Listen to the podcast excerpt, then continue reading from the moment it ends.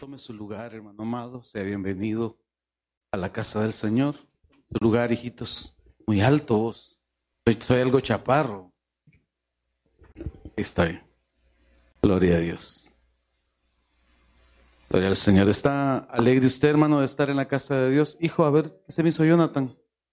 A ver si me ayudas ahí, por favor, con la, con la pantalla. Gloria al Señor.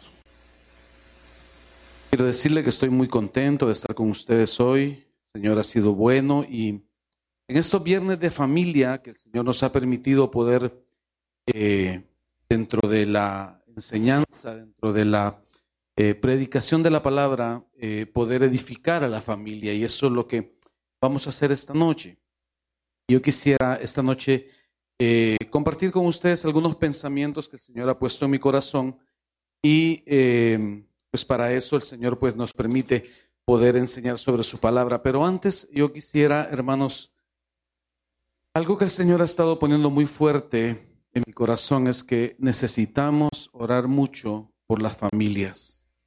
Las familias están siendo atacadas de una forma eh, terrible, de una forma que em, como nunca se había visto como nunca se había visto. Eh, bueno, no es parte de la prédica, pero es porque quiero poner fundamento a lo que quiero que hagamos, que vamos a orar hoy. Eh, el último verso del Antiguo Testamento, ¿alguien lo puede buscar? ¿Alguien puede buscar? El último verso del Antiguo Testamento. Eso es Malaquías, creo que es Malaquías, si mal no recuerdo, tiene que ser cuatro, cuatro probablemente por ahí por el ocho. No recuerdo qué, qué, verso exactamente es, pero el último verso de la palabra, a ver si alguien lo puede leer, por favor, del Antiguo Testamento. ¿Ya estamos listos? pasó?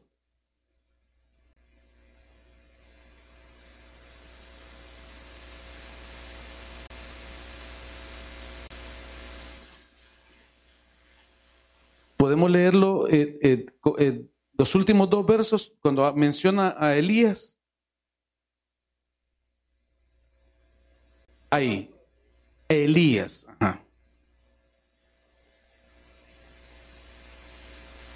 Amén.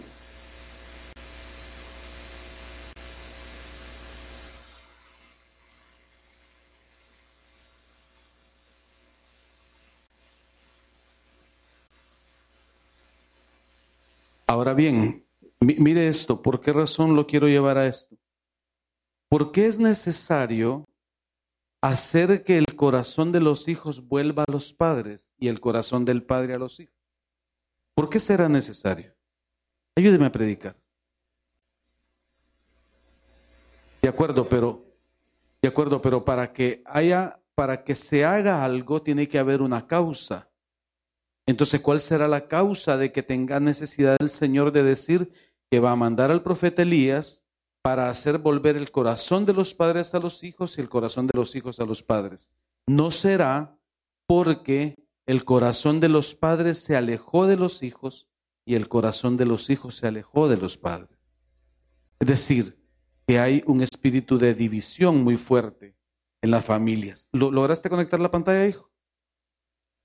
Síguelo intentando, por favor. ¿Qué es lo que te hace falta? ¿Perdón? Y no hay forma de resolverlo.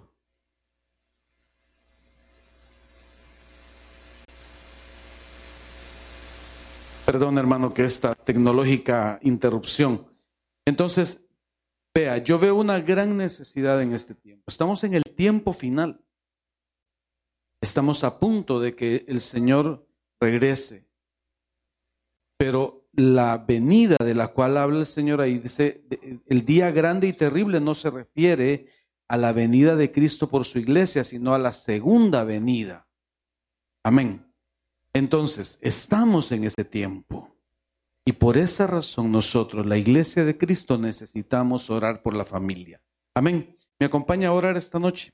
Padre, en el nombre de Jesús, te doy a ti la gloria, Señor, la honra el honor, Señor, y la majestad, que seas tú, Señor, esta noche entre nosotros, Padre, y que traigas hoy, Señor, un espíritu de arrepentimiento sobre aquellos, Señor, que te amamos, sobre aquellos, Señor, que estamos, Señor, aquí dispuestos a, a recibir tu palabra, Señor. Hoy te suplico, Padre, que tengas misericordia y que en tu misericordia, Señor, tú permitas que podamos, Señor, nosotros ser bendecidos en ti, Señor.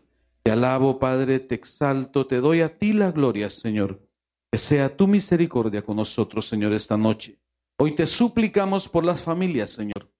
Por la familia de aquellos, Señor, que están afligidos en este momento. Por la familia, Señor, que están atravesando situaciones difíciles, Señor.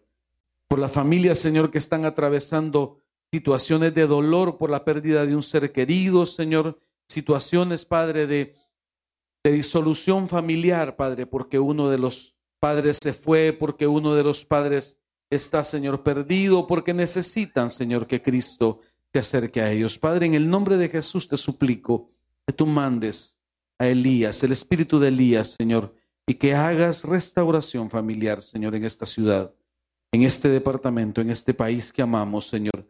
Hasta donde llega, Señor, esta esta oración, Señor, delante de tu presencia, que tú derrames bendición sobreabundante sobre toda la familia, Señor, especialmente aquellas familias de Trujillo, Señor. En el nombre de Cristo, amén, Señor, y amén. Bendito sea el nombre del Señor. ¿No logramos proyectar, hijo?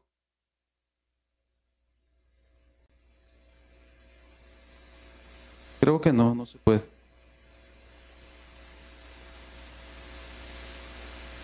Y si, ¿qué es lo que te hace falta? A ver si lo resolves, por favor, hijo, porque sí quisiera, quisiera proyectar. Bueno, pero mientras tanto, déjeme ir entonces al consejo de la palabra esta noche. Yo quisiera hablarle hoy de ejemplos familiares. Vea, la mejor forma de enseñar es con el ejemplo, eso lo aprendimos hace muchos años y los muchachos creo que lo vienen aprendiendo ahorita. Pero ¿se ha preguntado usted por qué razón, eh, por ejemplo, si usted va a un lugar, si usted va, por ejemplo, a Cuba, por decir algo, y usted escucha hablar un cubano, usted va, va a escuchar que tienen un acento diferente. Y si usted escucha a un niño cubano se va a dar cuenta que tiene exactamente el mismo acento. Ahora le pregunto, ¿por qué el niño tiene el mismo acento? ¿Por qué razón tiene el mismo acento? ¿Cuál es la razón por la cual el niño habla exactamente igual que habla el adulto? Bienvenida Paola y compañía. Dios te bendiga. ¿Por qué razón? Porque lo ha escuchado, porque lo ha visto, porque tiene el ejemplo, ¿cierto? Del mismo modo, por ejemplo, eh, en una familia donde hay, digamos que son muy fiesteros, que son muy, muy alegres, entonces los niños, ¿cómo son?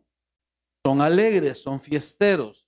En una familia donde son muy, muy recatados, muy, se visten muy, muy fino y demás, ¿cómo se visten los niños? Porque vamos a seguir el ejemplo de lo que miramos. Amén. Entonces, note usted esto, le voy a poner otro ejemplo. ¿Por qué será que aquí en Honduras, nosotros los hondureños, vamos en el vehículo por la calle y nos vamos tomando un refresco? Bueno, no me incluyo porque tengo ya varios años de haber entendido que el Señor me mandó a limpiar el mundo y no a ensuciarlo, pero voy a incluirme para no ser tan, tan no parecer tampoco con poca, con poca humildad. Pero ¿por qué razón será? Que vamos en el vehículo, nos tomamos el refresco y tiramos la botella por la ventana. Todos, casi todos lo hacemos. A mis hijos saben que cuando va delante de nosotros alguien y tira una botella, eh, quisiéramos bajarnos, recogerla e írsela a dejar. Pero ¿por qué será que el hondureño, cuando llega a otro país, se vuelve mágicamente educado. Dejó de tirar basura, dejó de hablar con groserías y empezó a hacer las cosas correctamente. ¿Por qué será, hermano? ¿Qué piensa usted? ¿Por qué será? Porque exactamente, porque el ambiente eh, como que nos absorbe y entonces empezamos a hacer lo que los demás hacen. ¿Cierto? eso funciona en ambos sentidos, en el sentido bueno y en el sentido malo.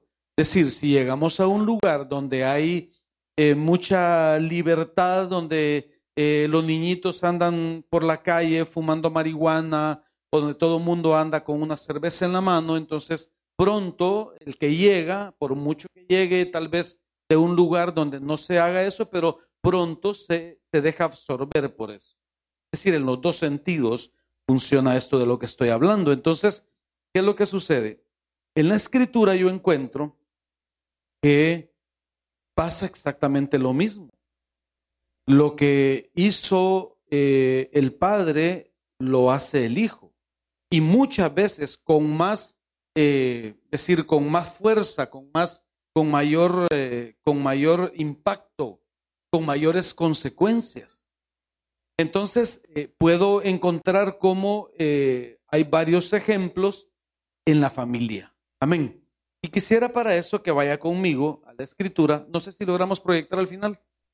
No, o sea que de adorno tenemos hoy la, la pantalla. Perdonen, hermanos. Quisiera que vaya conmigo a la escritura.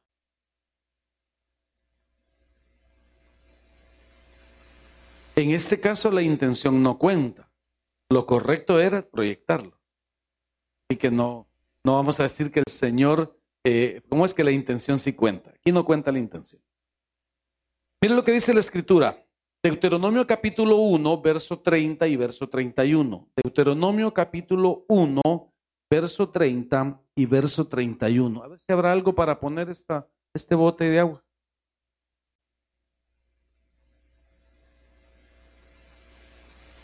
Mire lo que dice la palabra. El Señor su Dios va delante de ustedes él peleará por ustedes tal como vieron que hizo en Egipto. También vieron cómo el Señor su Dios los cuidó todo el tiempo que anduvieron por el desierto. Mire lo que sigue, aquí donde quiero detenerme. Igual que un padre cuida de sus hijos, y ahora los trajo hasta este lugar. Déjeme entonces detenerme acá. ¿Por qué quise poner este este primer verso. Note usted algo. A mí se me ha quedado grabado en el corazón el texto de Hebreos capítulo 12, 12 ¿qué era? 12, 4 creo que era. No, no recuerdo qué, qué texto era, que dice que el que santifica y los que son santificados de una misma naturaleza son. Pero otra versión dice en ese texto que el que santifica y los que son santificados de un mismo Padre proceden. Amén. Entonces, note usted esto. Me, ha impactado tanto ese texto que me ha permitido poder ver en otros ángulos algunos otros, algunos otros pasajes. Entonces, note este pasaje. El Señor su Dios va delante de ustedes. Déjeme detenerme acá un momento porque lo quiero ver en dos ángulos. A ver si me ayudan con un texto, a ver si me encuentran un texto que dice, el Señor le dice a, no recuerdo si fue a Salomón, creo que se lo dijo, camina delante de mí y sé perfecto. Si lo buscan, tal vez, eh, Jonathan, si me ayudas a buscarlo, camina delante de mí y sé perfecto. Si lo buscas en el, Google o en, el, en el My Bible, Mientras ustedes lo encuentran, déjenme entonces ver este, ver este texto. Mire lo que dice. El Señor su Dios va delante de ustedes. Ahora le pregunto una cosa. Si el Señor nuestro Dios va delante de nosotros y Él nos da la oportunidad de verlo, escuche bien lo que le voy a decir, y Él nos da la oportunidad de verlo, ¿qué es lo que vamos a ver? ¿Qué es lo que vamos a ver? Vamos. Mire, mire lo que dice el texto. El Señor su Dios va delante de ustedes. Ok, entonces imaginémonos en el ángulo de lo que se lo estoy diciendo, en el ángulo familiar. El Señor le dice hoy a usted, yo voy delante de ti. Ok, ¿dónde va usted? ¿Dónde está usted? En, el, en, esa, en esa, está detrás, correcto. Pero usted está entonces viendo lo que el Señor está haciendo. ¿Sí me estoy explicando? ¿Sí me estoy explicando? Ahora, ¿por qué el Señor quiere que nosotros vayamos detrás de Él? ¿Cuál será la razón?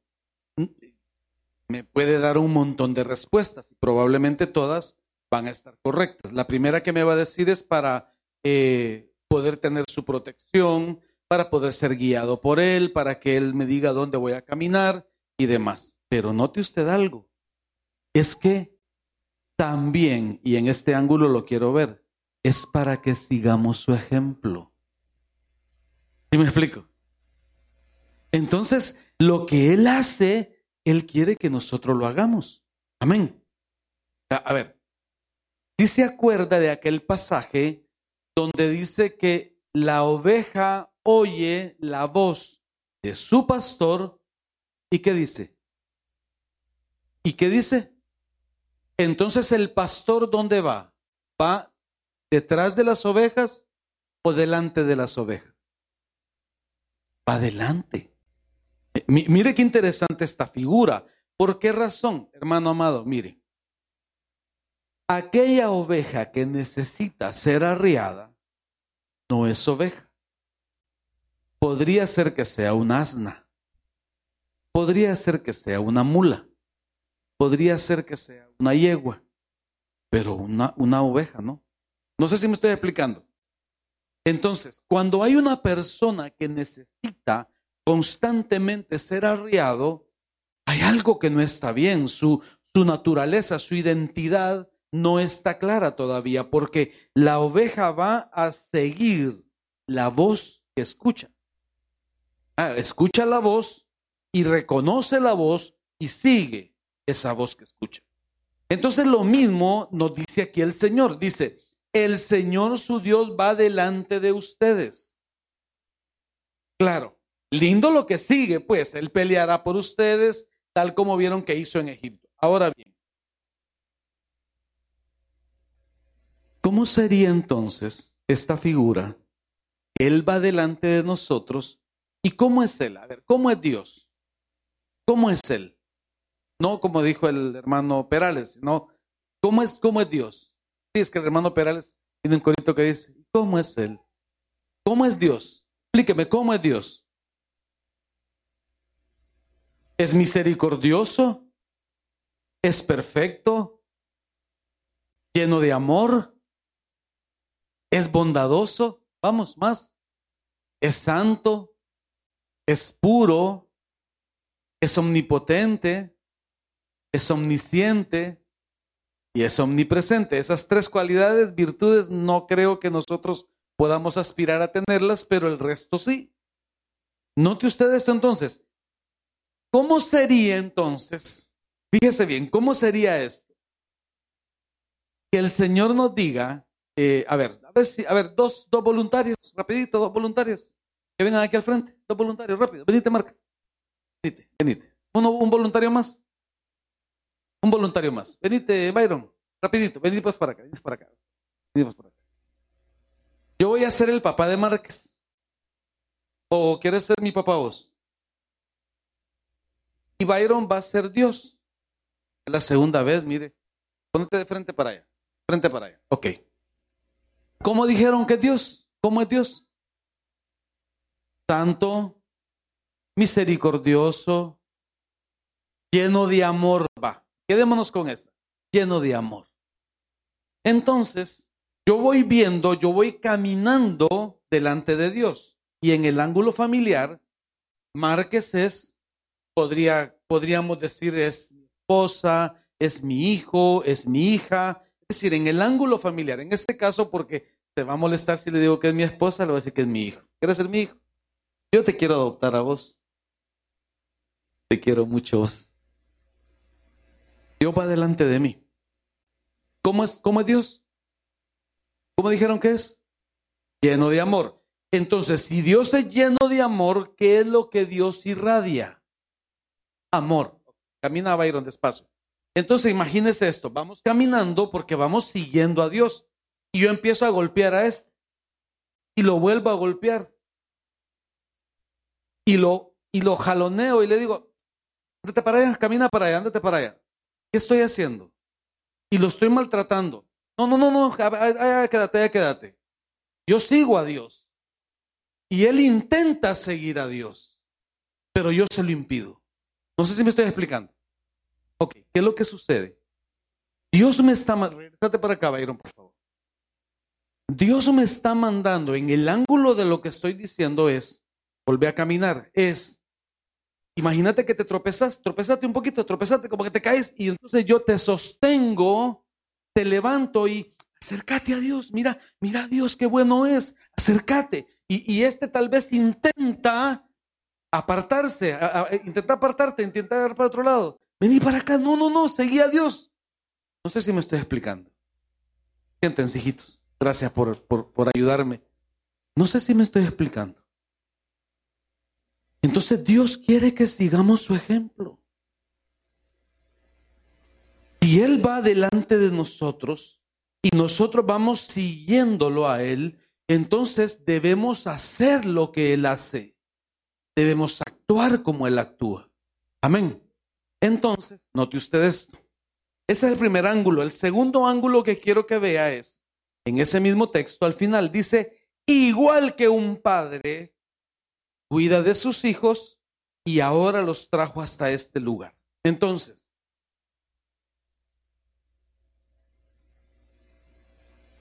note que la característica o la virtud o la, el atributo que Dios nos está mostrando de Él mismo en este texto, dice, Él peleará por ustedes, igual que un padre cuida de sus hijos. Entonces, ¿cuál es el ejemplo que nos está mostrando Él ahí? Uno, que debemos pelear por la familia y que debemos cuidar de la familia. Amén. Ahora, esto podríamos decir eso está, podrían decir los muchachos, hable pastor, hable pastor, sí, hable. No solamente se aplica para los padres. Es decir, todos debemos cuidarnos los unos de los otros y los otros de los unos. Y en el ángulo de la familia debemos aprender a cuidarnos todos. Amén. Entonces, ¿cómo funciona esto? Dios nos está dando el ejemplo y nosotros tenemos que seguir sus pasos. Amén. Ahora déjeme, déjeme ir a este ejemplo. Mire lo que le quiero mostrar. Le voy a mostrar primero dos o tres ejemplos negativos de lo que no se debe. Yo siempre he dicho que lo que yo fui antes de venir a los pies de Cristo es un perfecto ejemplo de lo que no se debe hacer. Y ahora estoy intentando cada día dar un ejemplo de lo que sí se debe hacer. En ambos casos hay algo de beneficio, aunque yo me llevé la peor parte. Amén. Vea lo que dice la escritura. Versión NTV, primer libro de Samuel, capítulo 16, verso 10 al 12. Déjeme contarle qué fue lo que pasó.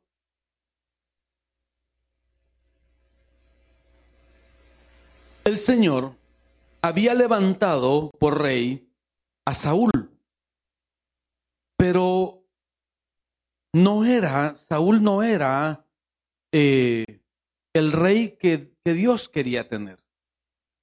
Y Saúl estaba cometiendo muchos errores, había cometido demasiados errores y entonces el Señor decide cambiarlo. Claro, usted ya conoce la historia, pero imaginémonos que usted no conociera qué fue lo que pasó. Y usted es Samuel. Y le dice el Señor a Samuel, fíjese bien lo que le dice, quiero que vayas a la casa de Isaí y ahí me vas a ungir al rey de Israel. Entonces mire lo que pasó acá. Verso 10 al 12 del capítulo 16 del primer libro de Samuel. Mire lo que dice. De la misma manera, Isaí le presentó sus siete hijos a Samuel. Pero Samuel le dijo, el Señor no ha elegido a ninguno de ellos. Después Samuel preguntó, ¿son estos todos los hijos que tienes? Queda todavía el más joven, contestó Isaí, pero está en el campo cuidando las ovejas y las cabras. Mire lo que sigue. Manda llamarlo de inmediato, dijo Samuel. No nos sentaremos a comer hasta que él llegue. Entonces Isaí mandó a buscarlo.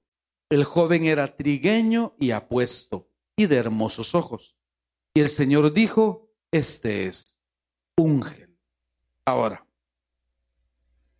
el ejemplo que le quiero mostrar en este texto es que muchas veces nosotros discriminamos en la familia. Este es un ejemplo de cómo Isaí menospreció a su propio hijo, despreció a su propio hijo y lo tenía allá cuidando las ovejas. Y eso no está mal, porque está bien que él eh, hiciera su trabajo de pastor, pero ¿por qué razón lo negó prácticamente? Porque la escritura dice que le presentó al primero, que era un muchachón hermoso, le dijo el Señor, no, ese no es. Y el segundo, y Samuel ya iba a echarle el aceite, le dice, hey, momentito, Samuel, ese no es tampoco. Y el tercero es que tú miras lo que hay enfrente, pero yo miro lo que hay dentro del corazón. Y fueron pasando todos y al final sucede lo que le estoy mostrando. Pero quiero que se concentre en esto. Isaí tuvo que ser casi obligado por Dios, casi obligado por el profeta a reconocer que tenía un octavo hijo y que éste estaba ya cuidando unas ovejas. No sé si me estoy explicando. Y eso es entonces la actitud de un padre que menosprecia a su hijo. La actitud de un padre que desprecia a su hijo. No sé si me estoy explicando hasta ahí. Ahora, ¿cuál es la razón de este menosprecio? La respuesta la encontramos en el Salmo 51. Si quiere, búsquelo rapidito. Salmo 51, ese no se lo di ahí a, Jonathan, pero usted lo, puede, usted lo puede ver. Salmo 51, creo que es el verso 4 o 5. Dice, He aquí que en pecado me concibió mi madre. ¿Ya lo tiene? Salmo 51.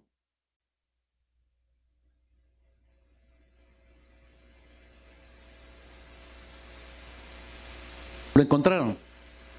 El verso 5, léalo hermano. Note usted lo que, lo que David está declarando. Es decir, David era un hijo ilegítimo. Incluso algunos, algunos rabinos eh, judíos consideran que había una situación ahí de...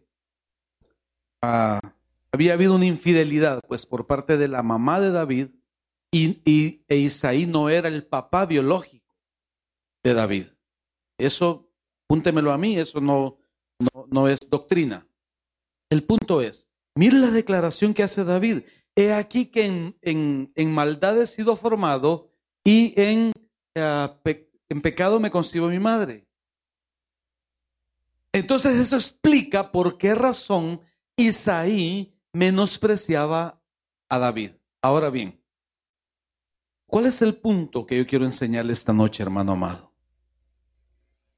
Todo lo que nosotros somos fuera de Cristo se debe quedar allá afuera.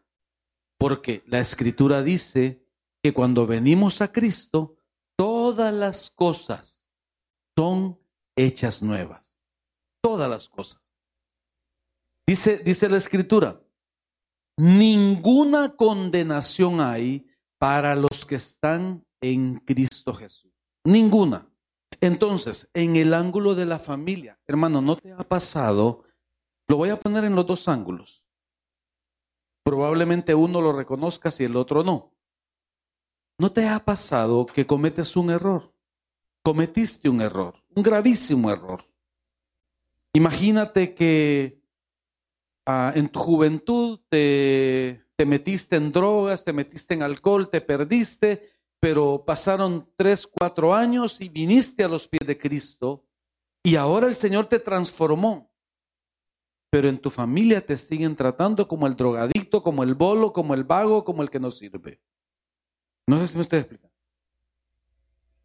Tal vez eh, tuviste una experiencia traumática en tu vida que te hizo, eh, sacaste embarazada a una chica, por ejemplo, o tuviste un embarazo no deseado, y en tu familia te siguen menospreciando por eso. Entonces, eso tenemos que sanarlo. Eso tiene que ser sanado. No, no es posible, no es correcto que sigamos nosotros en Cristo y cargando todavía las heridas del pasado. Amén. Ahora le voy a empatar el partido.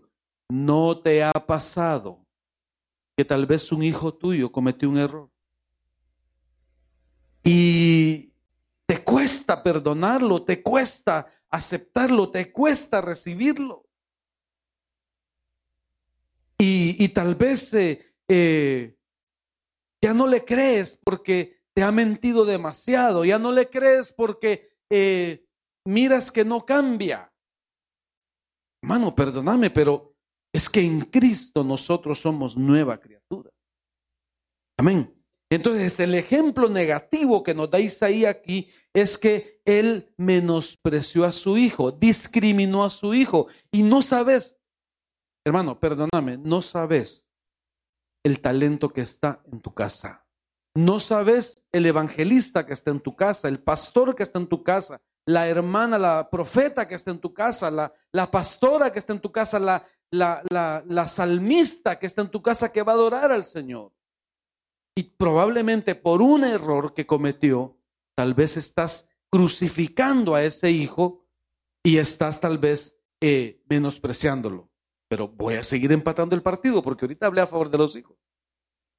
Pero ¿qué hay cuando es un padre el que comete el error? ¿Qué hay cuando el padre tal vez nos abandonó?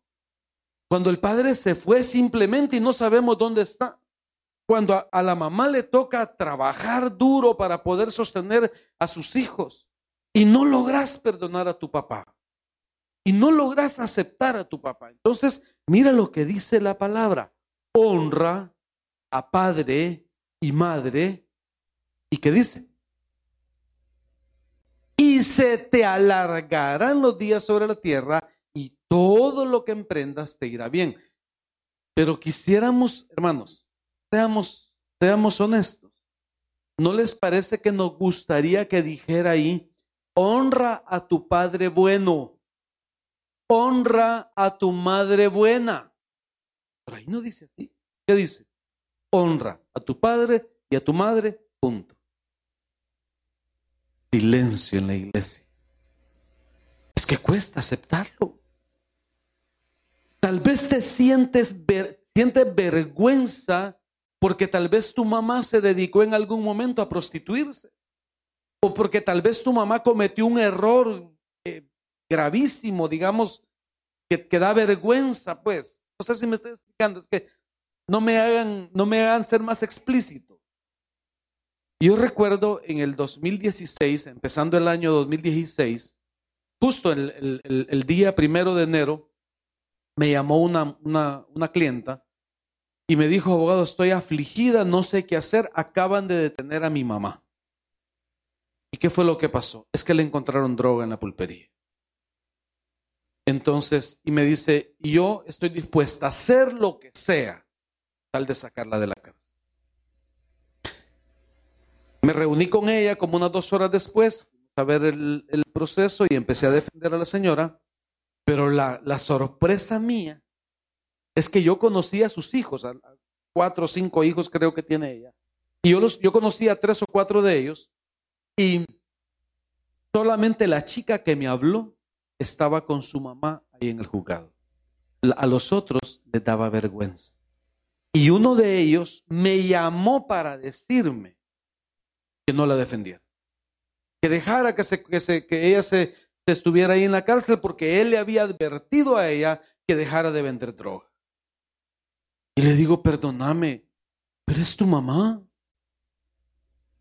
Que no me importa, me dijo, porque ella ha avergonzado a la familia. Me dijo, yo soy una persona, me dijo, que tengo una reputación que cuidar y ahora mi mamá ha ensuciado mi reputación.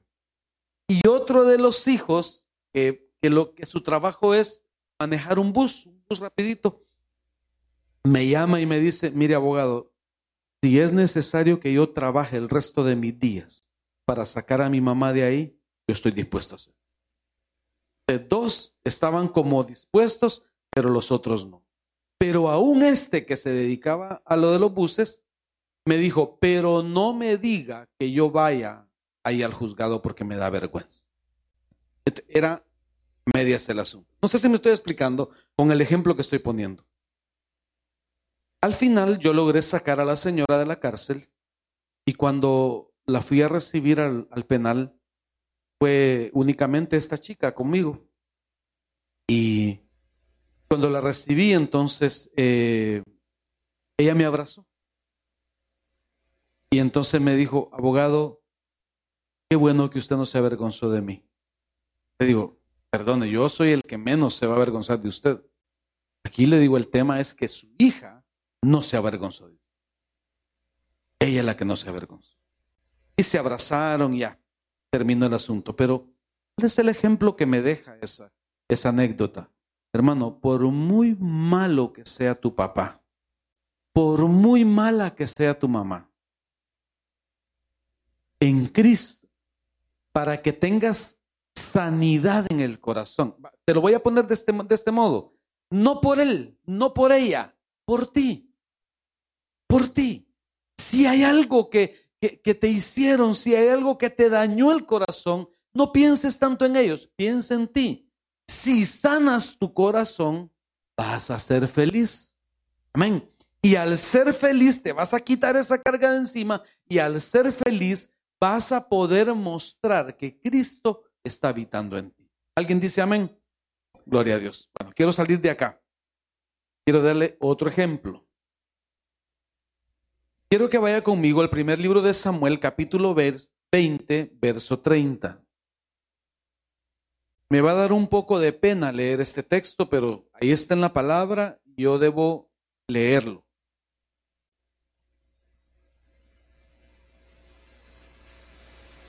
¿Ya lo tiene, hermano? Primer libro de Samuel, capítulo 20, verso 30. Le voy a mostrar otro ejemplo de cómo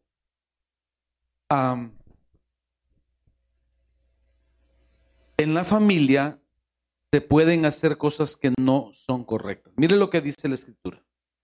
Le voy a leer, leer la versión NTV. Entonces Saúl se puso muy furioso con Jonatán y le dijo, ¿Quiere leerlo usted, alguien de ustedes? ¿Qué le dijo?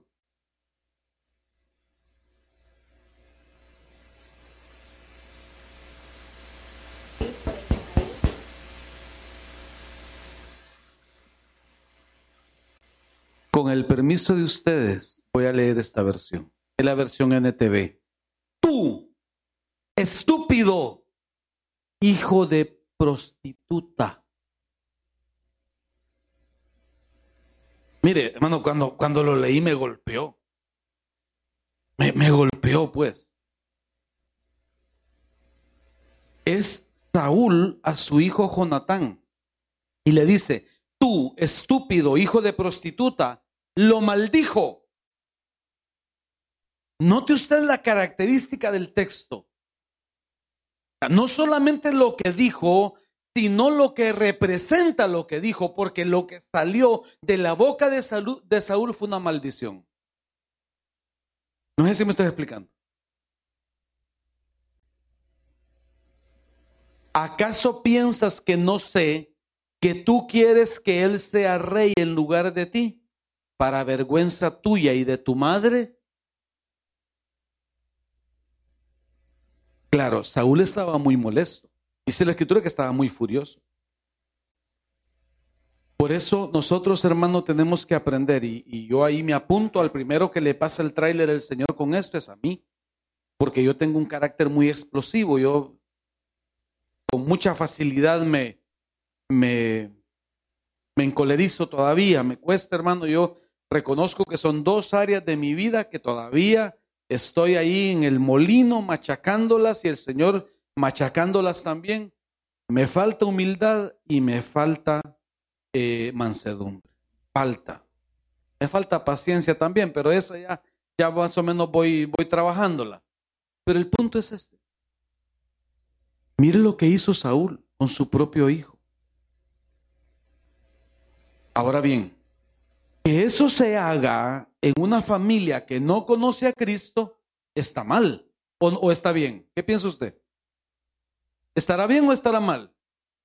Que, que en una familia que no conoce a Cristo pase esto, claro que está mal, pero que se haga en una familia que conoce a Cristo, oiga, eso es gravísimo. No sé si me estoy explicando.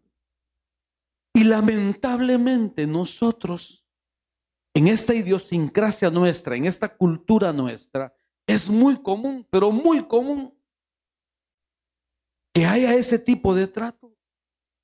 Yo, recuerdo, mire hermano, yo, yo tuve un pastor, yo le he contado a usted que el hermano Porfirio, el pastor Porfirio, con quien yo estuve acá en el 2012, creo que estuve acá, y fue profético haber estado con él acá en ese año. Él estuvo, creo que 17 años, constantemente buscando la forma de pastorearme. Pero cuando yo lo conocí a él, que yo tenía 17 años, creo, eh, 16, 17 años tenía yo más o menos. Entonces él me traía a su casa. Y y yo miraba cómo vivía él con sus hijos. Su esposa era una misionera americana y sus hijitos, pues, eh, eh, eh, ahí con todos los defectos que podemos tener o que pueden tener los niños. Pero yo miraba que los niños de él hacían algo, hacían, digamos, una travesura, y él no se ponía como mi papá a gritarles sino que él los agarraba de la mano, se los llevaba para el cuarto, allá me imagino yo, porque nunca me, no, me constó nunca, ¿verdad? Me imagino que allá los castigó y ya salían tranquilos. Pero entonces a mí me, me chocaba esa forma porque yo miraba que en mi casa la cosa era diferente. En mi casa, por ejemplo, eh, como en todas las casas donde hay escasez, donde hay apenas para comer, eh, era que mi mamá compraba un, pedazo de pan, un pedazo de torta, así largo, y lo partía. Le sacaba seis pedazos, un pedazo para cada uno de la familia. Entonces no había posibilidades de que uno agarrara el pan que quisiera, pues como ahora, o como pasa en el caso de mi familia, Luis David? Nosotros no podíamos hacer eso. Entonces me chocaba la forma en la que el pastor vivía, porque ellos servían, digamos, eh, iban a almorzar y servían toda la comida en el centro de la mesa y cada uno agarraba lo que quería comer pero esto no es correcto. Eh, eh, mire, mire mi razonamiento, esto no es correcto. Y tal vez yo recuerdo con mucho cariño a, Tony y Andy, que eran los dos hijos mayores del pastor Porfirio, y ellos pasaban mucho tiempo conmigo, pues estábamos haciendo algunas cosas ahí. Y entonces ellos veníamos a veces de la calle y entonces ellos iban a la refri, abrían la refri, sacaban un jugo de naranja y servía tres vasos uno para cada uno de ellos y otro para mí. Y yo me sentí incómodo. Y al principio yo decía, ¿qué hora los mire el pastor y los va a regañar a esto? Nunca pasó eso. No pasó eso. Ah, tampoco es que el pastor era millonario, pues tampoco es que, pero su cultura, su actitud era una actitud diferente. No sé si me estoy explicando. Entonces el trato era diferente, la forma del trato. Yo recuerdo que, por ejemplo, con Tony, si Tony en algún momento mira este mensaje, sabe que lo recuerdo con mucho cariño y lo voy a poner de ejemplo, pero con un poco de pena. Eh, Tony tenía como unos 16 o 17 años, creo, y se enamoró. Hermano, se enamoró perdidamente de una chica que tenía en aquel momento como unos 27 o 28 años, que ya tenía uno o dos hijos, creo, y que la chica era inidónea, para decirlo de alguna manera. Ella venía de vez en cuando a la iglesia, pero ella realmente andaba en sus cosas, andaba perdida en sus cosas. Usted me entiende. Y claro, el pastor Porfirio estaba muy afligido, muy molesto, y a veces cuando íbamos en el carro me decía, hermano, no sé qué hacer con Tony, eh, ya no sé por dónde decirle. Hermano, pero yo nunca vi que él discutiera con su hijo ahí que lo maltratara, que lo, que lo, que lo tratara mal, pues como hacemos eh, muchos de nosotros. Y eso me sirvió de ejemplo, pero me golpeó también porque es totalmente ajeno a lo que yo estaba acostumbrado a ver. No sé si me estoy explicando. Y por eso le dije que al primero que le pasó el tráiler del Señor es a mí, porque esto me está enseñando a mí también cómo debo yo eh, comportarme con mis hijos. Amén. Ahora déjeme darle otro ejemplo. Jueces capítulo 13, versos 3 y 4. Jueces capítulo 13, versos 3 y 4. Mire lo que le quiero mostrar acá. Es, esto tiene una profundidad bien interesante. Jueces capítulo 13, versos 3 y 4. Entonces el ángel del Señor se le apareció a la esposa de Manoa y le dijo, aunque no has podido tener hijos, pronto quedarás embarazada y darás a luz un hijo, varón. Mire lo que sigue. Mire lo que sigue. Así que ten cuidado. Ten cuidado. No debes beber vino, ni ninguna otra bebida alcohólica, ni comer ninguno de los alimentos prohibidos. Ahora le hago una pregunta, hermano. ¿Por qué el Señor le hace esta advertencia a la esposa de Manoah? ¿Por qué razón? ¿Cuál será la razón? Probablemente porque ella era una alcohólica, ¿cierto? Probablemente para que el niño saliera sano, ciertamente. Entonces, note usted esto. Lo que nosotros, imaginémonos, pongámoslo primero en el ángulo de la mamá, en el ángulo de la madre, pero después lo vamos a poner en el ángulo amplio de la familia.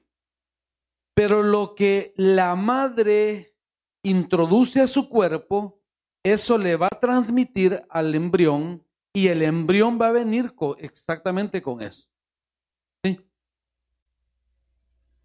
Veámoslo en el ángulo familiar. Lo que nosotros ingresemos a la familia va a afectar a los hijos, va a afectar a la familia y el resultado va a ser exactamente aquello que trajimos a la familia. No sé si me estoy explicando. Del mismo modo que si el padre es alcohólico o la madre es alcohólica, como en este caso, entonces el hijo iba a salir también alcohólico.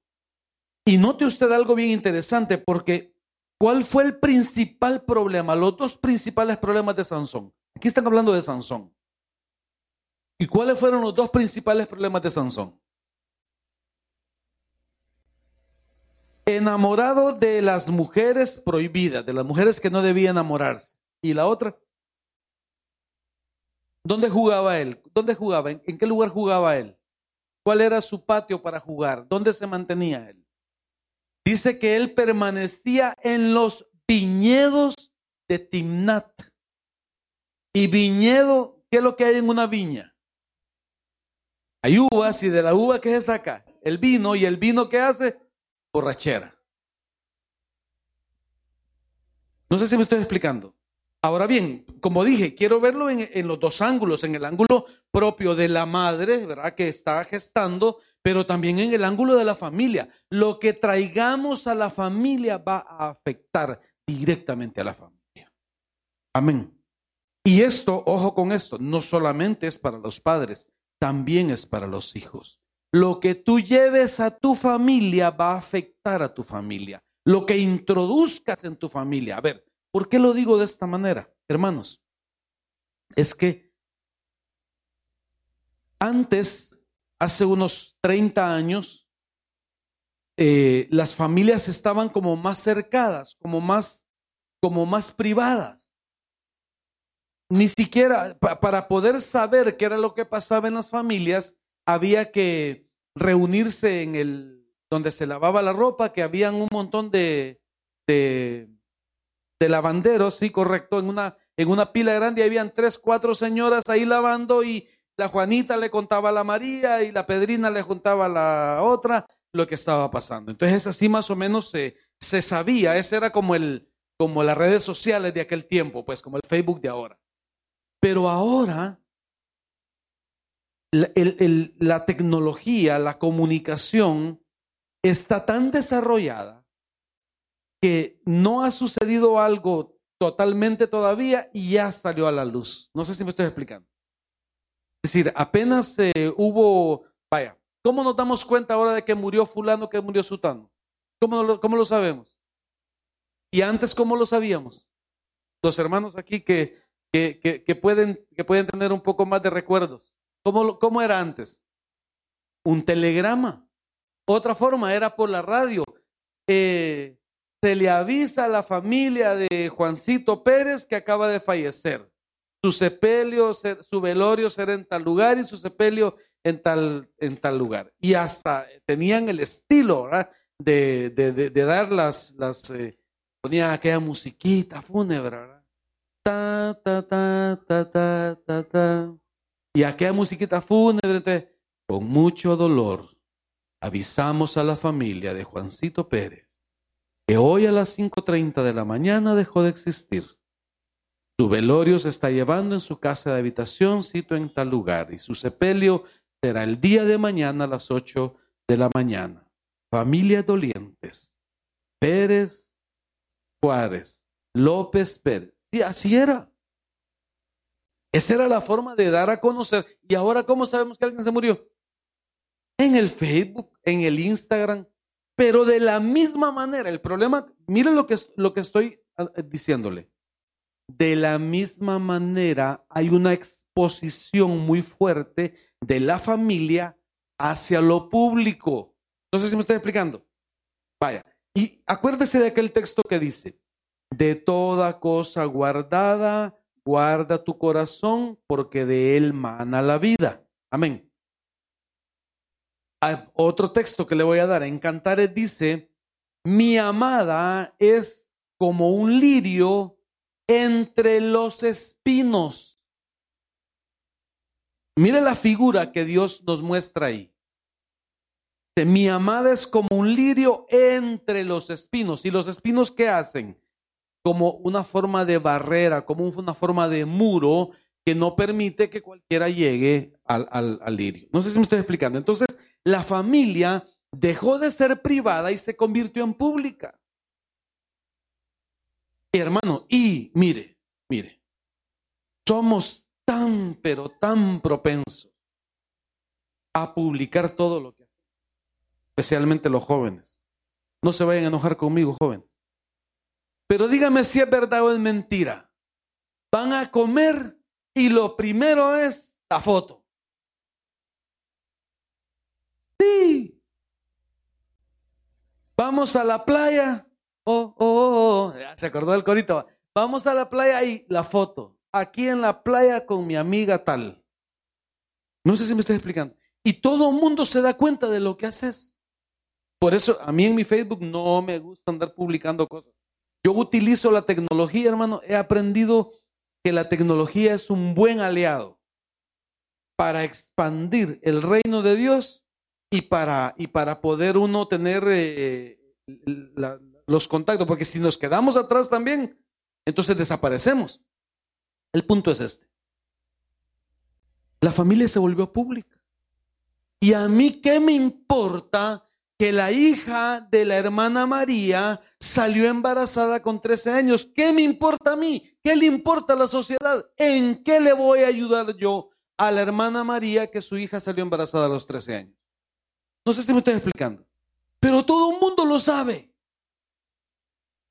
Entonces, ¿por qué? Porque introducimos a la familia elementos dañinos. Y el un elemento dañino que introducimos a la familia es el de hacer público todo lo que hacemos. Yo, hermano, si me dejas darte un consejo de parte de Dios, no hagas públicas tus cosas.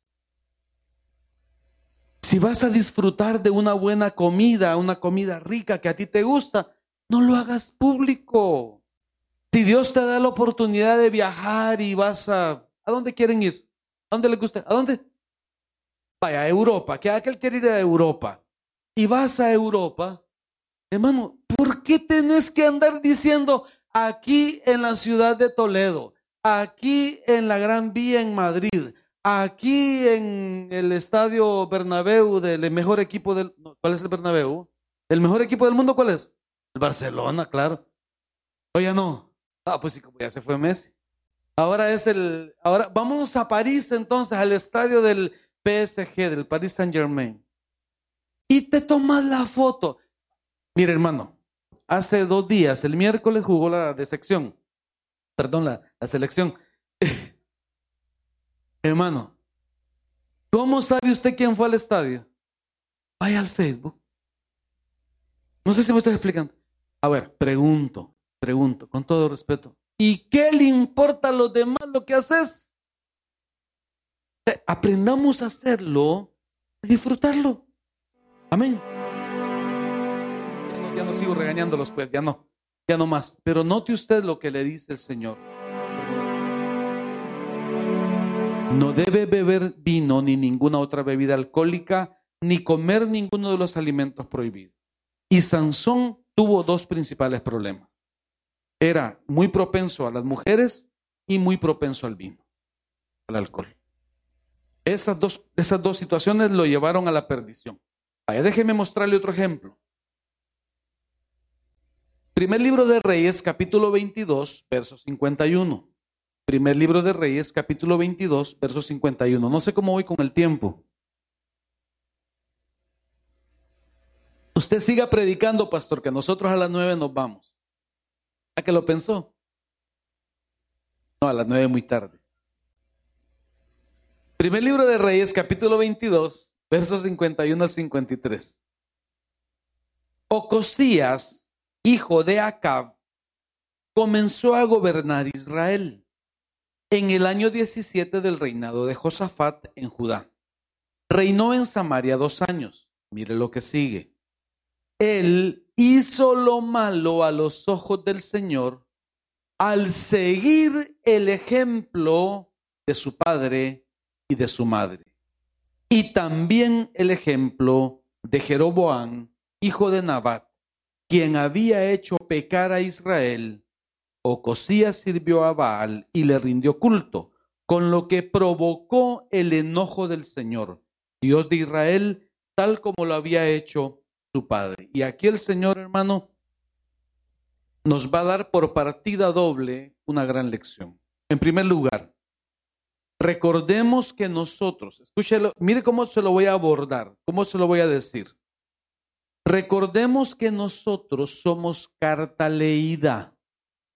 A ver, ¿qué más somos nosotros? Como iglesia de Cristo, ¿qué más somos?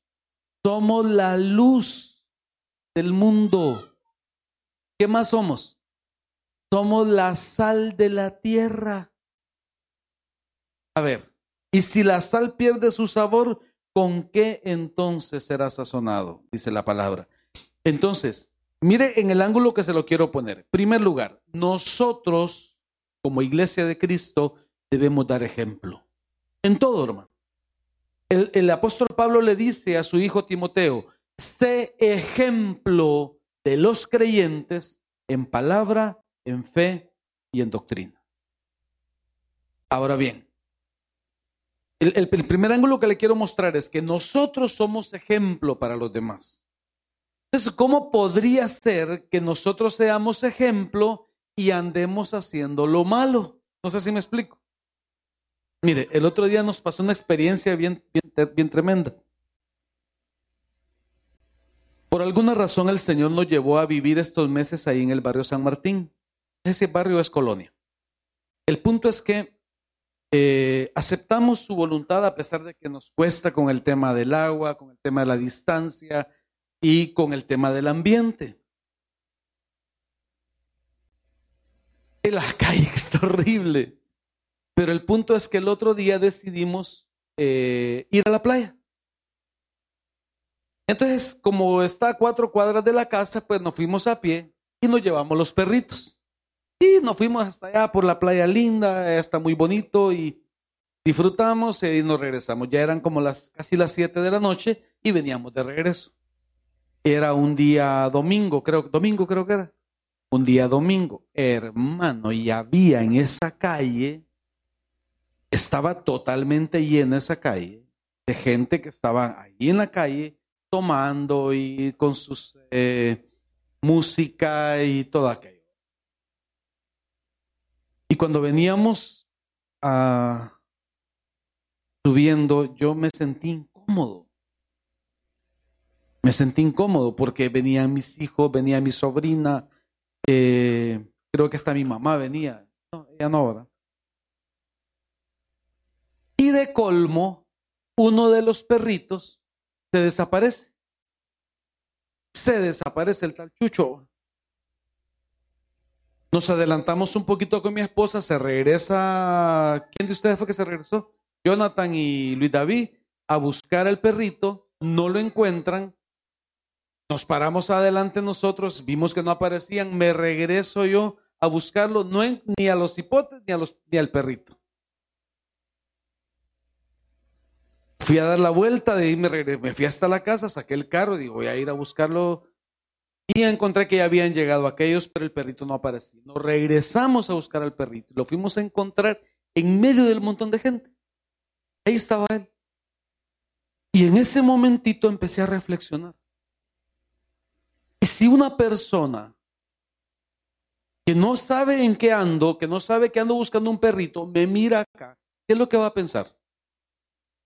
¿Qué es lo que va a pensar? No sé si me expliqué. Yo no andaba en, yo no andaba en la fiesta, pues en el holgorio. Pero es, ya una persona lo mira, uno en medio de eso es, eh, ay, ¿qué andaba haciendo el pastor ahí? Evangelizando, va a decir. No sé si me explico. Hasta en eso tenemos que cuidarnos. Entonces, el primer ángulo que le estoy mostrando es que nosotros como iglesia debemos ser ejemplo. Entonces, ahora bien, Jóvenes, jóvenes, ustedes tienen que ser ejemplo en su casa. Aquí el ejemplo dice que fueron sus padres y fue Jeroboam, pero en el ángulo que lo estoy viendo es que nosotros, como seguidores de Cristo, debemos dar el ejemplo en nuestra casa. Mire, hermano, y hay una pruebita bien sencilla, pero bien sencilla. Y a veces nos cuesta. ¿Cuántos de los que estamos aquí oramos para comer? Levante la mano el que ora para comer. Levante la mano. Ok. Y usted ora porque le enseñaron que hay que santificar los alimentos y demás. Sí. Pero ¿por qué razón cuando estamos comiendo con alguien que no es cristiano nos cuesta orar? ¿Por qué razón? Y nos vamos a sentar a la mesa, pues en el caso mío, por ejemplo, a veces me toca reunirme con, otros abogados, con otra gente que está haciendo, eh, que tal vez estamos eh, negociando algo y vamos a almorzar. ¿Y por qué sentimos eso como que... A mí me costó vencerlo, me costó vencerlo.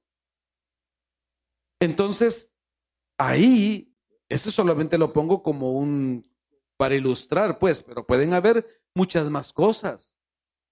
Porque, hermano, mire, ser cristiano en la iglesia es facilito. Aquí en la iglesia, hermano, todos somos santos. El lío es de la puerta para afuera. Y acá, este rey Ocosías siguió el mal ejemplo de sus padres y de Jeroboam.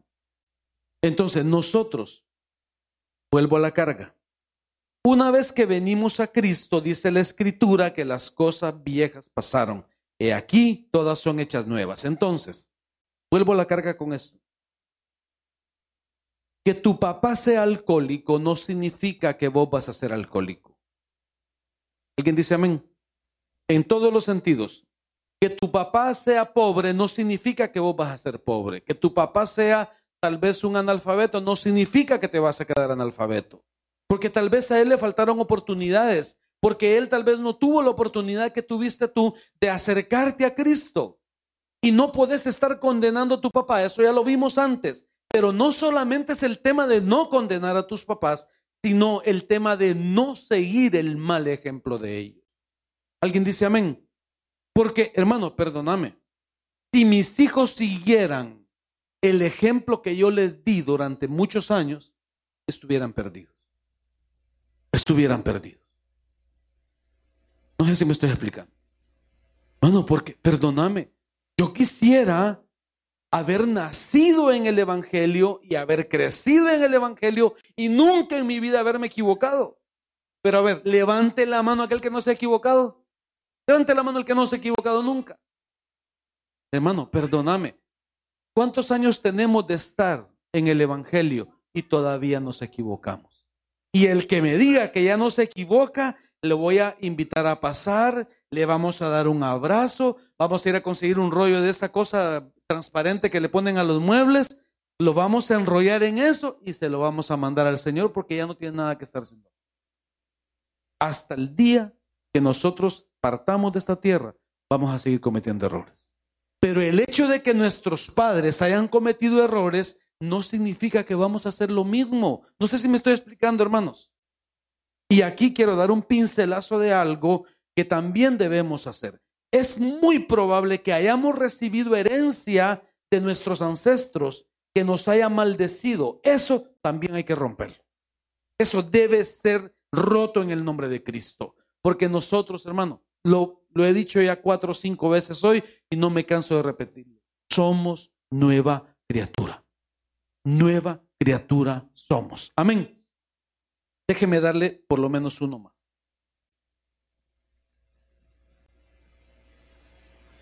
Mire este, este ejemplo. Ya, ya no le voy a hablar cosas negativas, le voy a hablar cosas positivas ahora. Génesis capítulo 50, verso 18 al 21. Génesis capítulo 50, verso 18 al 21. Mire lo que dice la escritura. Entonces sus hermanos llegaron y se arrojaron al suelo delante de José y dijeron, mira, somos tus esclavos. Pero José les respondió, no me tengan miedo. ¿Acaso soy Dios para castigarlos?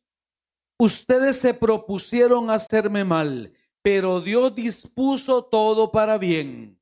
Él me puso en este cargo para que yo pudiera salvar la vida de muchas personas. No, no tengan miedo yo seguiré cuidando de ustedes y de sus hijos, así que, escuche esto, hablándoles con ternura y bondad, los reconfortó.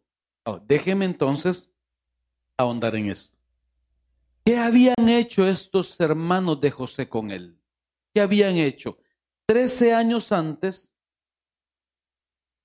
estaban en el campo y decidieron matarlo. Escuche esto, decidieron matarlo. Y Rubén les dijo, no hermanos, ¿cómo creen que vamos a matar a nuestro hermano? Mejor lancémoslo a esta cisterna. Y de ahí decidimos qué vamos a hacer. Y lo tiraron a la cisterna, la cisterna estaba seca.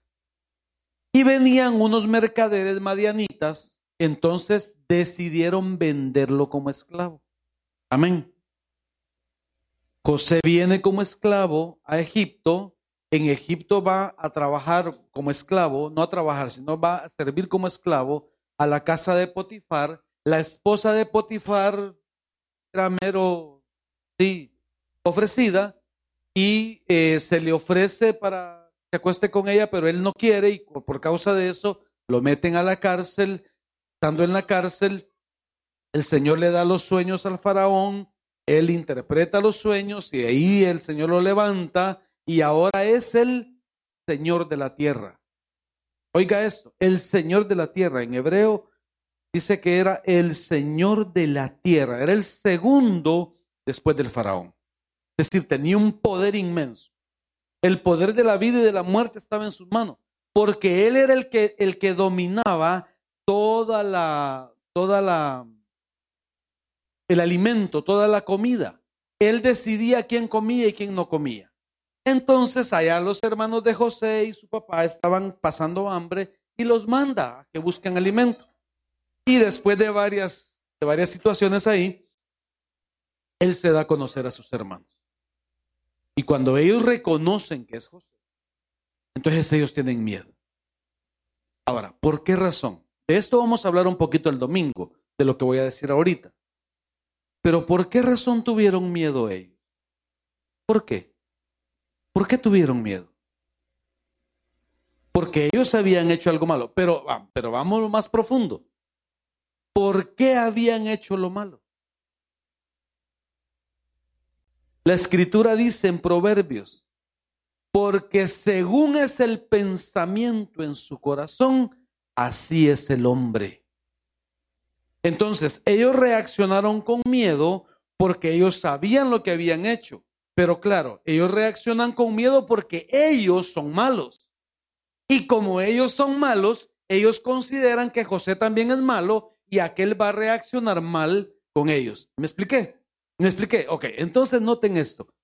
Le tienen miedo a su propio hermano, pero el Señor había tratado con José. Y en el corazón de José, José figura de Cristo, en el corazón de José no cabía la posibilidad de hacerle daño a sus propios hermanos. Entonces mira el ejemplo que Dios nos muestra acá. Le dice, ¿acaso soy Dios para castigarlos? Ustedes se propusieron hacerme mal, pero Dios dispuso todo para bien. Entonces, ¿cuál es el ejemplo que yo veo acá? Nosotros, hermano, nosotros, como iglesia de Cristo, como hijos de Dios, tenemos que aprender a pagar bien por mal. Que alguien nos mire mal, hermano, no reaccionemos, no nos venguemos. Me deja contarle un testimonio rapidito. Hace unos años yo tuve que, ah, no tuve, eh, yo eh, estaba trabajando para una familia, familia muy poderosa en Honduras, en el tema de, el tema de narcotráfico. Y una parte de esta familia me había buscado para que yo les hiciera un trabajo y efectivamente, pues empezamos a hacerlo. Y uno de ellos, uno de los, de los hermanos, era un hombre muy, eh, muy violento, muy, ¿cómo le explico esto? Eh, para ellos eh, dan una orden y punto, pues. Entonces, y, él asumía que como me había contratado, entonces que yo estaba obligado a hacer todo lo que él quisiera, incluso aquellas cosas que eran ilegales. Entonces, cuando yo me, cuando yo me negué a hacer lo ilegal, entonces él se molestó mucho conmigo. Entonces me dijo que me iba a matar. Así me lo dijo, pero así. Pero. Entonces yo recuerdo que yo estaba en mi escritorio, estaba enfrente de la computadora, y cuando él me manda el mensaje y me dice eso, si yo no hago lo que él dice, que me va a matar, entonces yo empiezo a escribir un mensaje para él, ¿ah? explicándole cuáles son los parámetros en los que yo trabajo, eh, cuáles son mis límites legales y, que yo no voy a transgredir esos límites que yo mismo me he puesto. Y que no, no, si él quiere buscar otro abogado, pues no tengo problemas con él. Entonces yo empiezo a hacer el mensaje, pero es un mensaje defendiéndome. Y cuando estoy haciendo el mensaje, el Señor me habla. Y me dijo el Señor, si vos te defendes, yo no te defiendo. Hermano, yo recuerdo que, hasta levanté las manos del teclado asustado cuando el Señor me dijo eso. Y entonces lo único que hice fue agarrar el mouse y borrar el mensaje y no mandar, no Señor, yo quiero que usted me defienda. Entonces, quédate callado. Señor, pero si es que este me está diciendo cosas injustas, quédate callado. Tranquilo, yo te voy a defender preocupes. Y me trajo paz el Señor al corazón. Porque el Señor sabía que yo estaba actuando correctamente. Yo estaba actuando en el marco de la ética, en el marco de la moral y en mi condición de hijo, pues de, de Elba. Entonces, eh, me dijo el Señor que no le dijera absolutamente nada. Como a los siete días, este Señor pide una reunión conmigo, nos reunimos.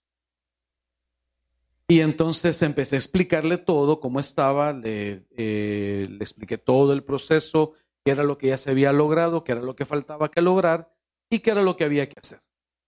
Entonces eh, me dijo él, estoy, me dijo, extrañado de algo. ¿Por qué usted accedió a reunirse conmigo? Usted pudo haberme mandado todo esto y habérmelo explicado. Entonces me dice, estoy extrañado, ¿por qué accedió a reunirse conmigo? Y dos, ¿por qué nunca usted me dijo nada después de que yo lo amenacé? Eso me tiene extrañado. Entonces yo me acuerdo que le dije don Guillermo, mire, eh, yo he aprendido que actuando correctamente no tengo nada que temer. Y que el que me defiende es el Señor. Y yo a usted lo he servido correctamente y lo voy a seguir sirviendo el tiempo que sea necesario para lo que sea necesario dentro del marco Si usted así quiere, con mucho gusto, y si no, pues no. Pero le digo, no tengo por qué defender. Y lo otro, me reuní con usted hoy, uno, porque no le tengo miedo. No porque yo sea poderoso, pero como tengo mi conciencia tranquila, no le tengo miedo. Y dos, porque usted merece mi respeto. Yo vengo aquí darle las cuentas de lo que usted necesita. Ese hombre se paró y me dio la mano y me dijo, abogado, nunca he conocido una persona como usted. Y no digo que quedamos de amigos, porque eso no es cierto. Pero yo nunca más volví a saber de él. Hasta hace poco que lo detuvieron y lo extraditaron. Yo ya no quise meterme. Lo que quiero mostrarle con este testimonio es que si yo me hubiera defendido, el Señor no me hubiera defendido a mí. Amén. Entonces, del mismo modo, perdón, del mismo modo, aquí el Señor nos muestra cómo José, a pesar de lo que sus hermanos le habían hecho, él no guardó rencor con ellos. Y sanó su corazón. Por eso decía también antes, si tu papá o tu mamá te hicieron algo traumático en tu vida, algo que te, que te marcó tu vida, Quítate eso. Sacate esa herida. Sana tu corazón. No te conviene seguir con esa herida. Amén. Del mismo modo, no te conviene guardar rencor y no te defiendas solo. Deja que Dios te defienda. Amén. José es el mejor ejemplo de eso. José figura de Cristo. Sí. ¿Y qué dice la escritura en Isaías 53? Creo que es el verso 8 o el verso 9. Dice, como oveja fue llevado al matadero y no abrió su boca. No abrió su boca. El Señor no se defendió. Permitió que le hicieran todo lo que le iban a hacer, él no se defendió. Cuando Poncio Pilato lo estaba interrogando, él se quedó callado. Al único que le contestó, mire qué interesante esto, al único que le contestó fue al sumo sacerdote, porque el Señor manda que no podía quedarse callado delante del sumo sacerdote. Pero, ¿qué le dijo? ¿Eres tú el, el Cristo el que había venir? Tú lo has dicho. Eso fue todo lo que le dijo. Y ahí no se defendió el Señor. Amén. Vamos. Déjeme mostrarle este otro ejemplo. Este está lindo, hermano. Porque este es un par de animalitos. Mateo capítulo 21, versos 2 al 5. Este es un par de animalitos. Los animalitos nos van a servir de ejemplo. Mire lo que dice la palabra. Mateo capítulo 21, versos 2 al 5. Vea esto. Vayan a la aldea que está ahí, dijo. En cuanto entren, verán una burra atada junto con su cría desaten a los dos animales y tráiganmelos. Si alguien les pregunta qué están haciendo, simplemente digan, el Señor los necesita. Entonces les permitirá llevárselos de inmediato. Eso ocurrió para que se cumpliera la profecía que decía, dile a la gente de Jerusalén, mira, tu rey viene hacia ti, es humilde y llega montado en un burro, montado en la cría de una burra. Mire cómo una burra y su burrito nos van a servir de ejemplo esta noche. Note ustedes, mire lo que le quiero mostrar, ponga atención. Verán una burra atada junto con su cría. ¿Quién estaba atada? ¿La burra o la cría o los dos? No, ahí no dice que estaban atados los dos. Estaba atada la burra. La cría estaba suelta. Ahora bien, mire, mire lo que les quiero mostrar acá. Lo que le pasa a la madre le va a pasar a la hija o al hijo. Amén. Ya lo vimos con Manoa, con la, esposa de Manoa. Pero note usted esto. Si desatamos a la madre, los hijos también son desatados. Amén. Note usted otra cosa. ¿Por qué razón ocupaba los dos animalitos? ¿Por qué? ¿Por qué? Explíqueme eso. ¿Por qué? Porque incluso hoy que estaba estudiando esto, vi que en algunas versiones decía que subió sobre ellos. Pero es imposible eso. Es imposible que el Señor hubiera subido sobre ambos. ¿Está conmigo? Ahora, ¿por qué razón el Señor pide, escuche esto, desaten a los dos animales y tráigamelos? Ah, aquí podría, podría tener razón Jonathan. Podría tener razón con esto. Dice, desaten a los dos animales. Sí estaban amarrados ambos. Estrellita para Jonathan.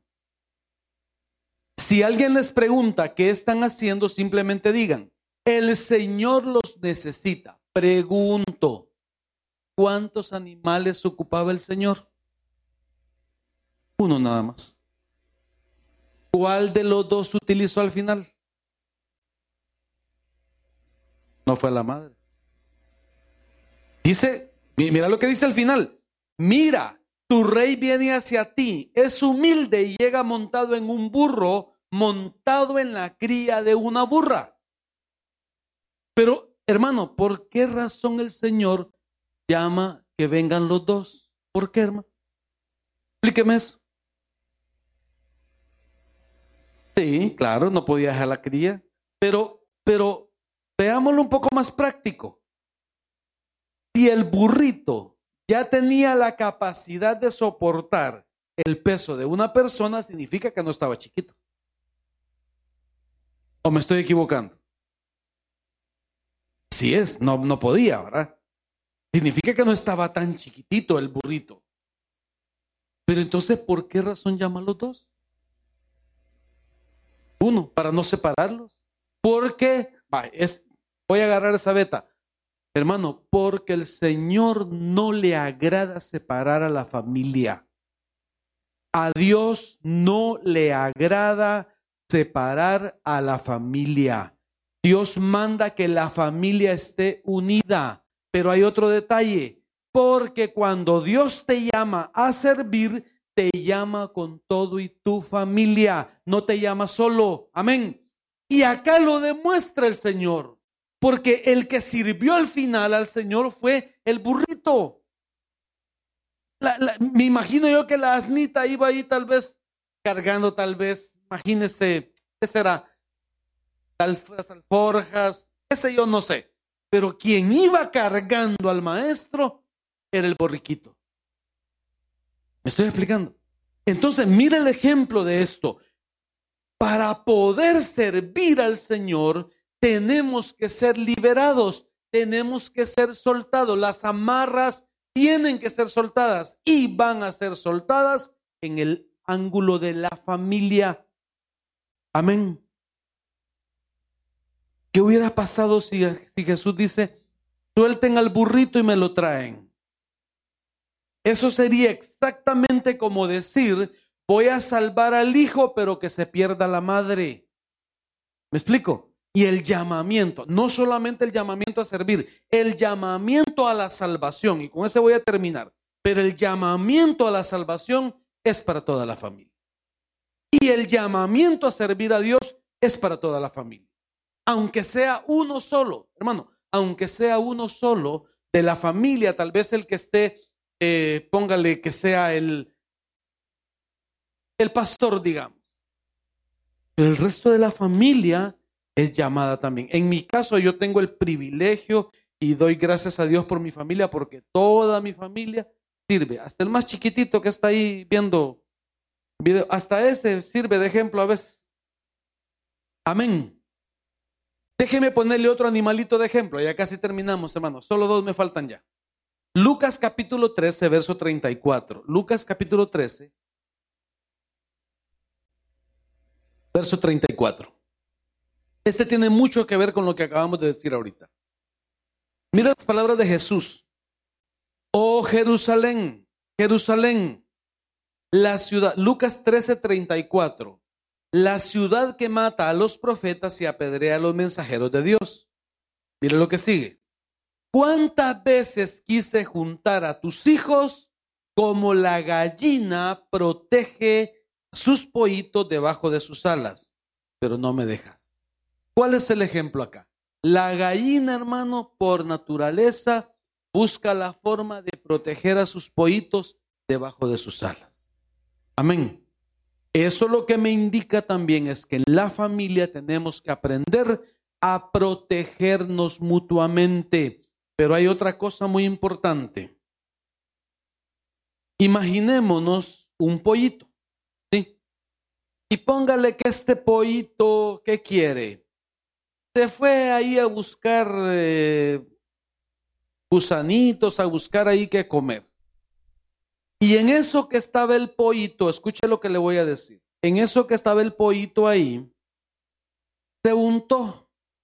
Póngale que había pasado ahí un perrito haciendo sus cosas y se untó el pollito. No sé si me estoy explicando la analogía que estoy haciendo. Y viene a meterse debajo de las alas de su mamá, la gallina. Pregunto, ¿qué hace la gallina? ¿Lo rechaza porque hiede? ¿O qué hace? ¿Qué hace? Me da la impresión de que abre sus alas, lo cubre punto. Punto. Hermano, el ejemplo que me dice esto es que en la familia tenemos que aprender a cubrir Ojo con esto, no a encubrir. Una cosa es encubrir y otra cosa es cubrir. No sé si me estoy explicando. A ver, ¿qué es encubrir? Imaginémonos, no aquí, sino allá en, allá en Plutón. El hermano Juancito se enamora de la hermana María. Los dos están en la iglesia. Y se miran ahí y el hermano Juancito eh, sacó embarazada a la hermana María. Y vienen los papás de la hermana María y deciden que eh, van a mandar a su hija para otro lado para evitar que la sociedad los vaya a juzgar. Amén. ¿Eso qué sería? ¿Cubrir o encubrir? Eso sería encubrir, porque la escritura dice, el que encubre su pecado no prosperará, pero el que lo confiesa y se aparta alcanzará misericordia. Pero note usted que la línea es demasiado delgada y es fácil de confundirse. Entonces, ¿qué era lo correcto? Lo correcto era que ellos confesaran su pecado eh, entraran en un proceso de perdón y que siguieran adelante con su vida. ¿Me explico?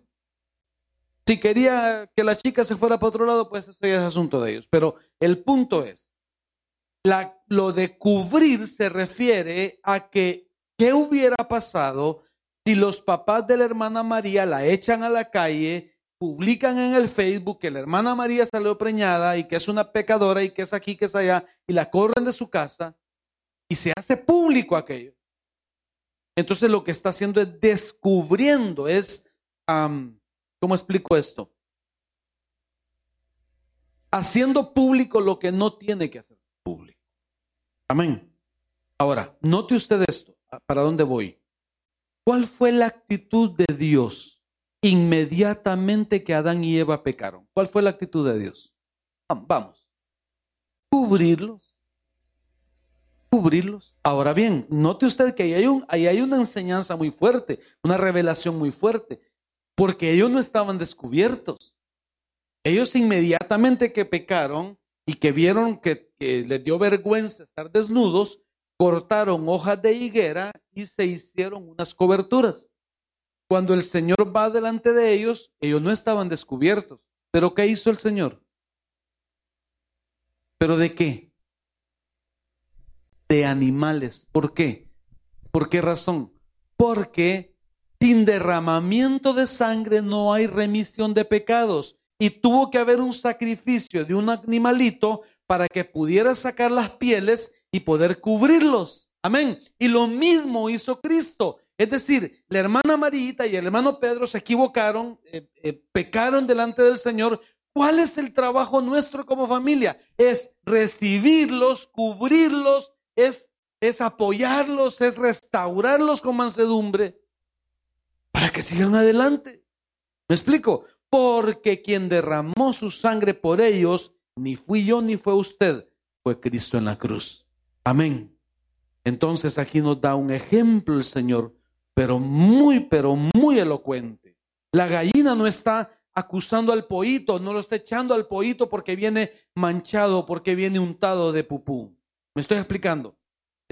Entiéndame la analogía que la suciedad es sinónimo de pecado sino que la gallina lo que hace es que cubre y protege. Amén.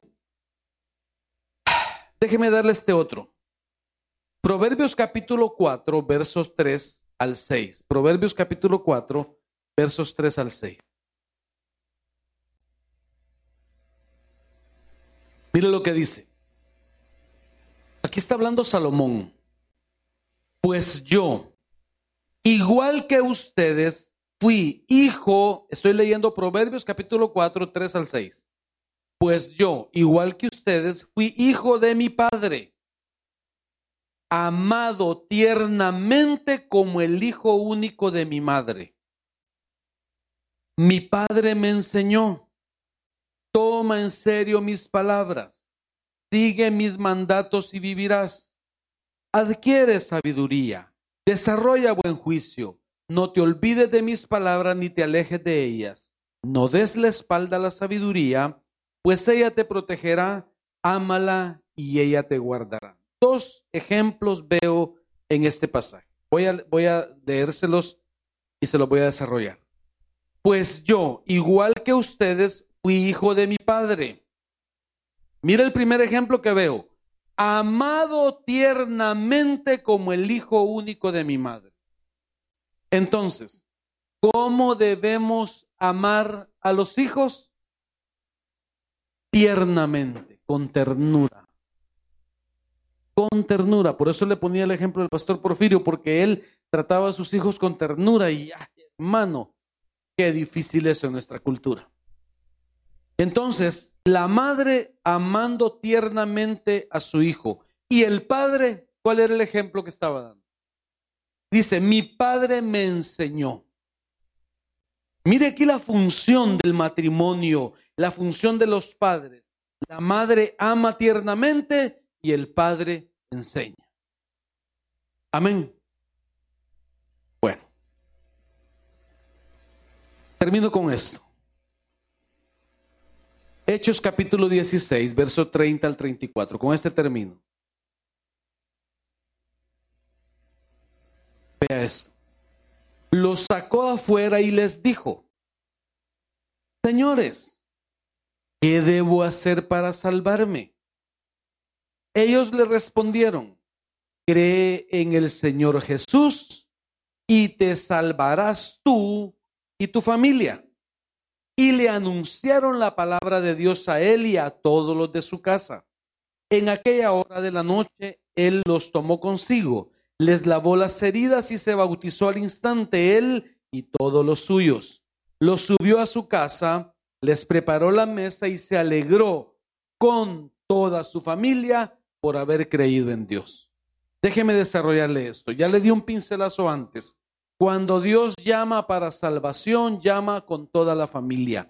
Y aunque, escucha esto, aunque de tu familia solamente tú hayas venido a los pies de Jesús, la promesa está clara. La promesa es que si yo creo en el Señor Jesús, voy a ser salvo yo y mi casa, mi familia. Pero noten ustedes esto. Señores, ¿qué debo hacer para salvarme? ¿Por quién está hablando él? Este es el carcelero de Filipos. Ha sucedido un terremoto, todos los presos, él cree que se fueron y él quiere suicidarse. Y, entonces el apóstol le dice, hey, no, no, no, no te mates, aquí estamos todos. él se asombra de eso y les pregunta, ¿qué debo hacer para salvarme? Estaba hablando del mismo, no estaba pensando en su familia todavía. Y muchas veces nosotros pensamos de esa manera. Pensamos únicamente en nosotros. Pero Dios no, Dios está pensando de otra forma, Dios está pensando distinto. Dios está pensando que si tú eres salvo, tu familia también va a ser salva. ¿Me explico? Entonces le dice, ellos le respondieron, cree en el Señor Jesús. ¿Quién debía creer en Jesús? ¿Quién? Él. Y como consecuencia de que él creyera en Jesús, te salvarás tú y tu familia. ¿Me explico? Entonces, vea esto. No solamente ejemplo, pero también nosotros muchas veces servimos de puerta de entrada. Muchas veces servimos de puerta de entrada y es probable que en tu familia te vayas a encontrar con algunos comentarios, como por ejemplo, y vos no es el que decís que sos cristiano. ¿Y por qué te portas así? Mi papá me dice a mí muchas veces, usted como pastor tiene que dar ejemplo. Es cierto, pero él lo está viendo en un ángulo un poco egoísta. No sé si me explico. Porque la gente quiere como amoldarlo a uno, como que uno tiene que portarse, hermano, impoluto. Hermano, perdóname, eso no es posible. Sí, ya que le salga la, la coronita aquí, que le pique el lomo, pero, hermano, entonces el punto es este. Muchas veces nosotros somos la puerta de entrada.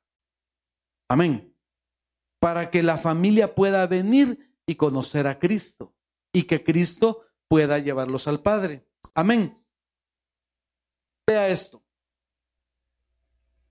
En aquella hora de la noche, Él lo tomó consigo, les lavó las heridas y se bautizó al instante. Aquí, hermano, quiero, probablemente voy a entrar al callejón de las trompadas, pero corta esa doctrina que muchas veces se predica, una doctrina religiosa, de que la persona tiene que estar un año preparándose para bautizarse, aquí veo que el Señor la rompe. Porque este hombre la misma noche que creyó, la misma noche fue bautizado. ¿Qué es lo que me dice eso? Cuando Dios te llama, inmediatamente suceden cambios en tu vida y probablemente no has dejado de ser alcohólico, todavía no has dejado de enojarte, no has dejado de decir malas palabras, pero el proceso ya comenzó y va a venir salvación a tu casa. Amén. Bendito sea el Señor. Déselo fuerte al Señor.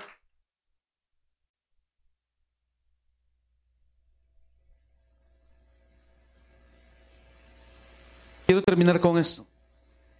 Se alegró con toda su familia por haber creído en Dios. Yo no sé cuál es la razón, hermano. Bueno, sí, casi sé cuál es la razón, pero por una razón muy poderosa y muy importante, Dios está interesado en que usted sea feliz. Dios está interesado en que usted y su familia sean felices. Escucha esto. Dios nos ha llamado a que seamos felices, a que estemos alegres. Y acá lo que dice es, se alegró con toda su familia por haber creído en Dios. Amén, amén y amén. Póngase de pie, quiero bendecirlo esta noche. Déselo fuerte al Señor, hermano. Él se lo merece. Sé que ya se nos fue un poco el tiempo, pero hoy quiero bendecirlo y, y quiero hacer algo. A ver si me ayudas con el piano, hijo.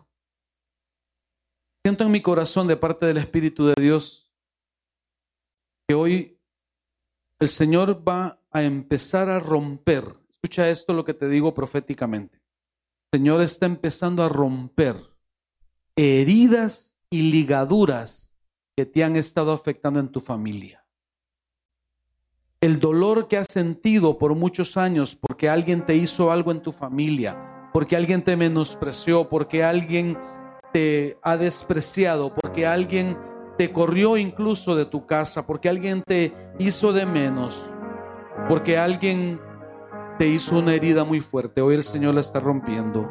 Padre, en el nombre de Jesús, delante de tu presencia estamos, Señor.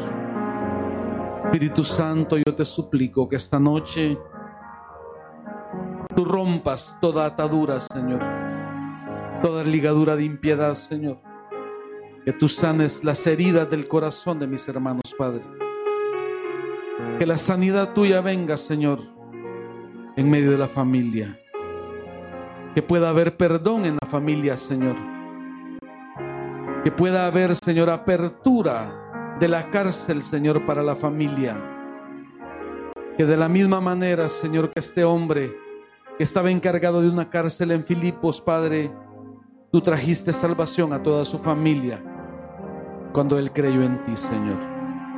Que tú alegres el corazón de mis hermanos, Señor.